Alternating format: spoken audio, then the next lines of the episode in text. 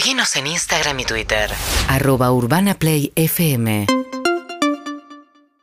Bueno, muy bien, enseguida vamos a hablar de Córdoba, ¿eh? porque después de un resultado muy estrecho se impuso finalmente el candidato de Schiaretti, Yarlora, pero eh, muy caliente eh, Luis Juez, ¿eh? porque Sí. cree que le hizo perder la elección Horacio Rodríguez Larreta con ese coqueteo con el peronismo cordobés, cuando daba por descontado que Juez iba a perder, ¿eh? y se mostró Sí. mucho más competitivo de lo que mostraban las encuestas Luis Juez finalmente.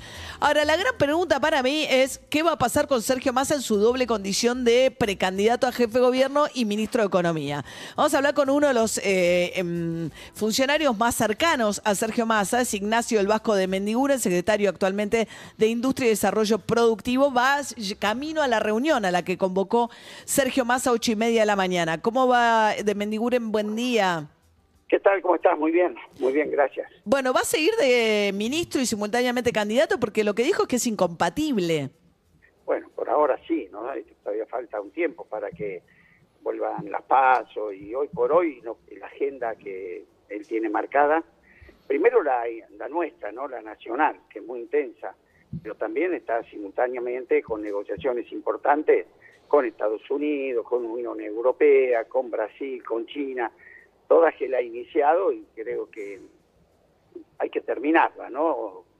En manos de él me parece importante. Y creo que también, producto de lo que ha pasado, eh, queda en una mejor posición en esa negociación, ¿no? De no haber sido así, capaz que era más difícil ¿eh? esa, lograr que se cierren cosas más rápido.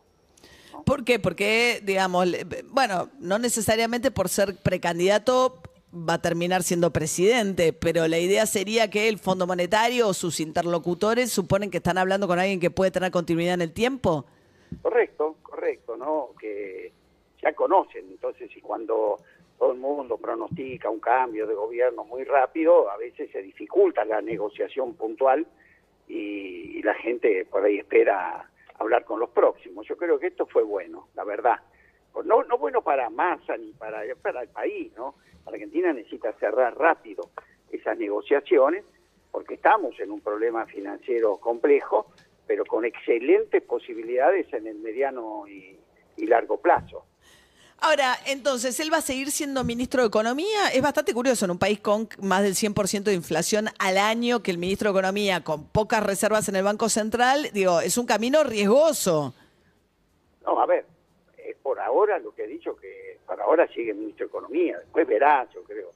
Yo no me gusta anticiparme. Eh, hay que ir resolviendo las cosas todos los días y yo creo que si bien, como todo el mundo apunta, la inflación es alta, no cabe ninguna duda y es nuestra mayor preocupación, también mucha gente reconoce lo que ha sido su gestión. ¿no? No es que agarre una gestión cómoda y producto de su gestión la inflación llegó a donde llegó. La inflación es un problema en Argentina estructural, ¿no?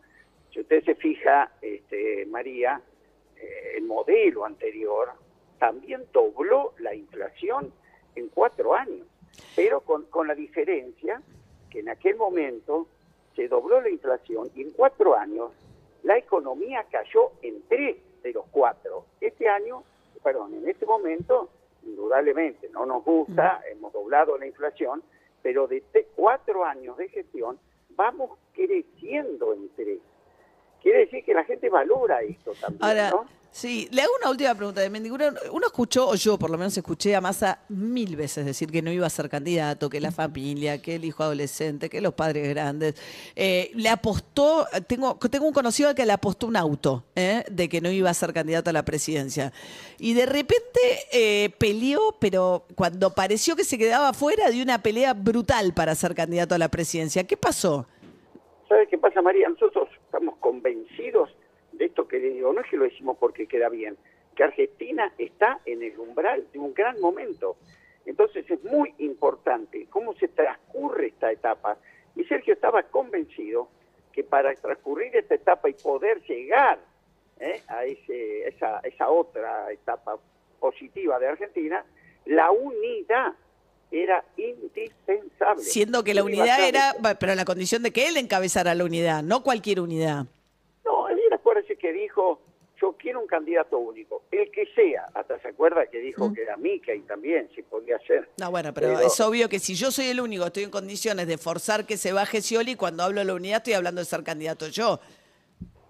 Bueno, a ver, yo creo a mí personalmente, yo creo que sin lugar a dudas es el si uno tiene un problema de este tipo y tiene que buscar la unidad, por favor que la unidad la encabece el que está manejando todo, y que aparte, María, si bien la inflación, insisto, no preocupa, ha demostrado que desde agosto del año pasado hasta acá, todo el camino, el sendero que él fue marcando, de evitar el default en pesos, de acumular reservas, inclusive de bajar la inflación, empezamos con 7,4, perdón, perdón, empezamos con 7,4, llegamos a 4.9 y 5.1 en dos meses, y María, seamos francos, la gente pasa muy por arriba, se nos cayeron el, el casi la cuarta parte de las exportaciones. Esto no es un tema menor.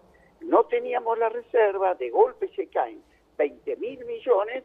Bueno, me gustaría mm. ver a otros economistas y a manejar una situación así. Bien, Ignacio Vasco de Mendigura, secretario de Industria y Desarrollo Productivo, camino a la primera reunión que va a encabezar Massa con su equipo económico ya como precandidato de eh, Unidos por la Patria. Gracias, eh, de Mendigura. Buen día. Gracias, María. Ahí asoma todo el discurso que estamos a punto de escuchar de parte de Massa candidato, ¿no? El que agarró la papa caliente, el que le pegó la sequía, hizo lo que pudo, el que maneja todo, el único que garantizaba la unidad y el único que va a poder eh, transitar la situación hasta la transición del 10 de diciembre, fortalecido en la interlocución con los organismos internacionales, ¿no? Sí, en el medio de todo esto, de si sigue, no sigue, hasta cuándo continúa, lo que hizo Massa el viernes se conoció que era el candidato y durante el fin de semana habló con eh, un asesor presidencial especial de Biden, se llama Christopher Dodd, que es un asesor para Latinoamérica, este, y habló con Carlos Caballero, que es el secretario general